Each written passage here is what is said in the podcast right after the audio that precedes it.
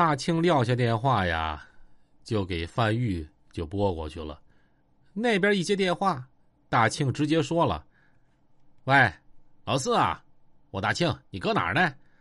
啊，大庆啊，你怎么想起给我打电话了？找我有事儿啊？你刚才是不是联系长春小贤了？长春小贤，我不认识什么小贤呢？咋的了？有事儿你说事儿呗。有两个老弟儿是不是在长春说钱丢了，然后把人老板给绑了吗？这事儿你都知道了？对呀。”这不，刚才那个长春小贤打电话找我了，俺跟小贤俺俩呢是好哥们儿，你看这事儿咋整啊？那多大个事儿啊！我这多大个事儿？我兄弟搁他那丢了五万块钱，他哥俩哪都没去，指定搁那丢的。你说他不把钱吐出来，还把我兄弟伤了？你说有这么办事儿的吗？我不绑他绑谁呀？你这么的老四，要是别人啊，我就不说这话了。你呢也消消气儿，我问问他们那头啥意思，然后这事儿拉倒得了，犯不上的事儿。小贤这个人啊非常讲究，跟我关系也非常好。你说咱们都东北的，早晚不得碰面吗？你就知道给我个面子行不行啊？大庆啊，这面子不都是自己挣的吗？咱先不说给不给面子，你说我丢了钱咋整呢？你这么的，你那钱我指定给你找回来，行不行啊？你就放心吧，啊，就是找不回来呀，我他妈给你五万块钱，多大给巴个事儿啊？你还把人绑了？那行，大庆，那你联系联系那个小贤，看了钱咋回事然后给我交代，我搁这等着。行，你这么的老四，你等我电话啊，怎么的都给你个交代。然后啊，大庆把电话给撂了，随后王大庆又给小贤打过电话了，喂。啊，小贤啊，我大庆，刚才我给老四打完电话了，那边挺生气的，这钱丢了，他也窝火，关键啥呢？兄弟还让你给崩了，面上过不去。贤啊，你瞅瞅你那头想怎么解决呢？大庆啊，这事给你添麻烦了啊！哎，你看这么的行不行啊？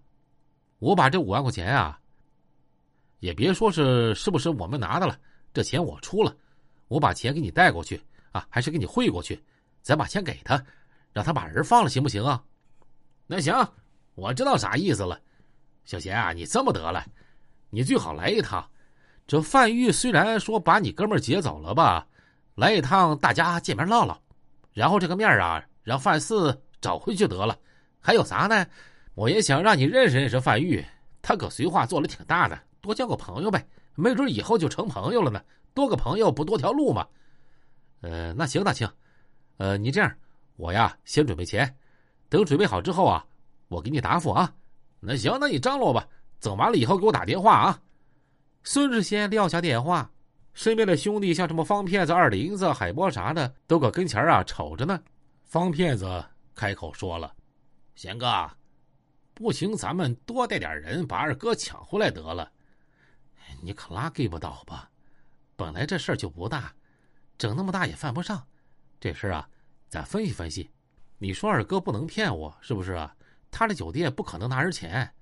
再说二哥也不差这点钱，他也不干这勾当啊。这钱如果要是真丢了的话，那指定不是在酒店丢的。这么的，听那俩小子好像一直在朝阳，那朝阳地界儿不行，打听打听吧，看看能不能找得着。海波说。朝阳这块的所有钳工都归邱刚管，不行，给邱刚打个电话问问咋回事儿。行，现在啊，只能先这么办了。小贤拿起大哥大，直接拨给邱刚了。喂，邱刚啊，我小贤。哎呦，贤哥咋的了？呃，刚子，我跟你说个事儿啊，得麻烦你一下。你瞅瞅你手下那帮小孩儿，头两天有两个外地人，黑龙江绥化来的，长得。膀大腰粗的，挎了个黑色大皮兜子，里边啊丢了五万块钱，估计是搁朝阳没的。你看看你手下的兄弟，谁把他们给牵了？你帮我问问。贤哥，这事谁找你了？非找不可吗？你别管了，是我一个非常好的哥们儿，非找不可。那行，贤哥，我现在去给你问啊，你先别着急，你等我信儿就完了啊。邱刚把电话挂了之后，转身啊。跟身旁的庞启就说了：“庞启啊，你去问问，你打几个电话，把话放出去，说头两天有两个外地肥羊，问问咱手下那些兄弟，谁把他们给牵了，有没有这回事儿？”刚哥，两个外地肥羊，咱签了就签了呗。你说这小邪跟着瞎鸡巴掺和啥呢？嗨，你按我说了办就得了。兴许这事儿啊没那么简单，要不小邪一般不跟我张嘴。就这么的，庞毅啊，给这帮手下小孩啥的挨个打传呼，把话放出去了。在九六年的时候啊，整个朝阳区你不得不承认，那邱刚绝对是啊前功大哥呀。只要是手下兄弟干的，那肯定能找得着。如果当时像咱老百姓钱丢了，如果要是少啊，你就认了。也就拉倒了。如果要多的话，基本上啊都能找得着。